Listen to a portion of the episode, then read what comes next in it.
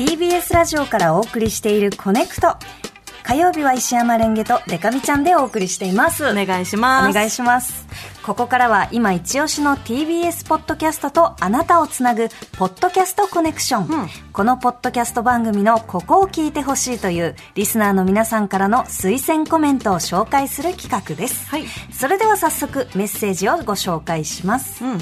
ラジオネームどんぐりねずみさんおおすすめポッドキャストは政治道楽です、うん。政治を道楽のように楽しむためのポッドキャストですが教養番組としての魅力もさることながらパーソナリティのお二人の政治への偏愛っぷりも楽しめる番組です、うん。中でもエピソード11沢田記者が参議院を好きすぎる件は政治の基礎をおさらいしつつ沢田記者の熱い政治愛に触れることができて楽しいです、ん。おすすめの箇所は参議院の飯がうまいということについてのお話です。ほ参議院の食堂やちょっとした裏話など普段は聞くことのできないお話で楽しいです、うん。ということで今日ピックアップするのは政治道楽です。TBS ラジオの澤田大樹記者とう。うん。選挙ライターの宮原ジェフリーさんがお送りする政治を道楽として楽しむ番組となっています。はい。はい。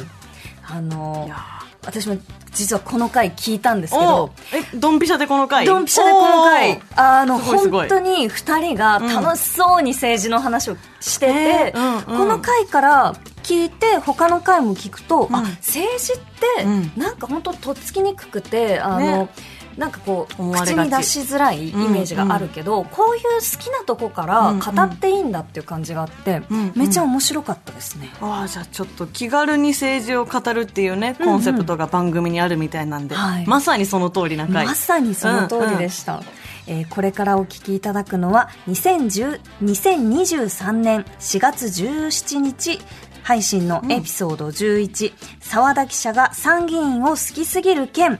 ご飯が美味しい参議院の食堂についてどんなお話をしているのか聞いてみましょう It's Kaylee Cuoco for Priceline. Ready to go to your happy place for a happy price? Well, why didn't you say so? Just download the Priceline app right now and save up to 60% on hotels. So, whether it's Cousin Kevin's Kazoo concert in Kansas City, go Kevin, or Becky's Bachelorette Bash in Bermuda, you never have to miss a trip ever again. So, download the Priceline app today. Your savings are waiting. Go to your happy place for a happy price.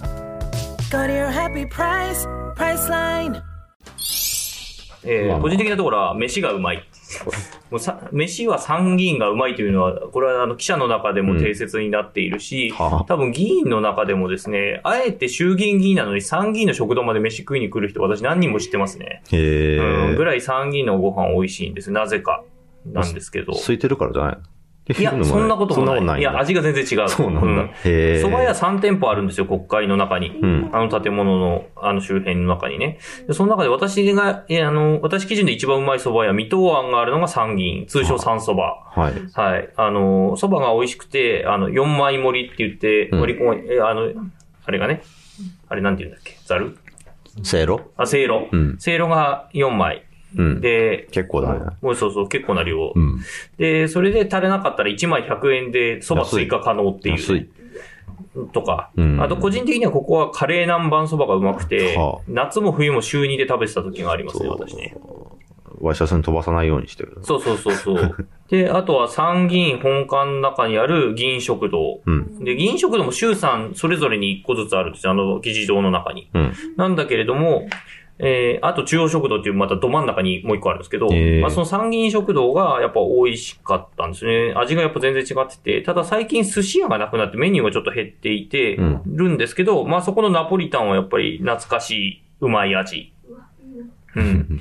で、議員会館の食堂が本当は私が一番好きだったんですよ。参議院議員会館の中にある食堂が美味しくて、そこの野菜炒め定食がすごく美味しかったんですけど、それが業者が変わってね、味か、うんあの、メニューがなくなっちゃって、もうかなり今足が遠のいているなるほどっていう。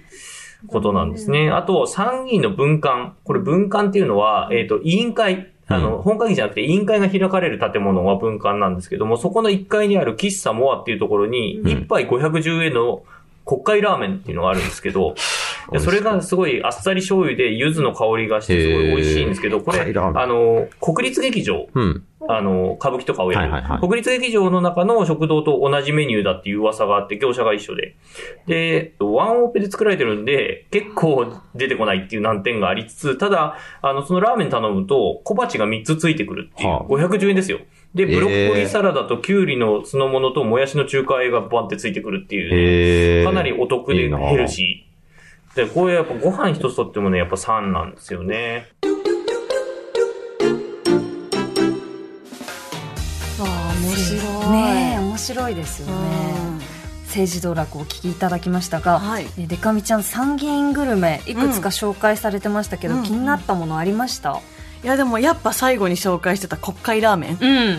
小鉢3つもついてきて510円。ねうわー、食べてみたえい。いいな。あ、うん。なんか国立劇場でも食べられるっぽいよそううかな、業者が一緒だから、うんうん。近いものが食べれるんじゃないかっていうね。ね言ってましたけど、ね。でも実際は入れないんですもんね、この食堂。そうなんですよ、ねあの国会の中の食堂はうん。基本的に国会で働く方しか入れない、はあ。でも例外があっ議員事務所経由で国会見学をした人なら OK らしいです。ああ、なるほど。あとは自分で議員か官僚になるか。うわー、なかなかのハードル。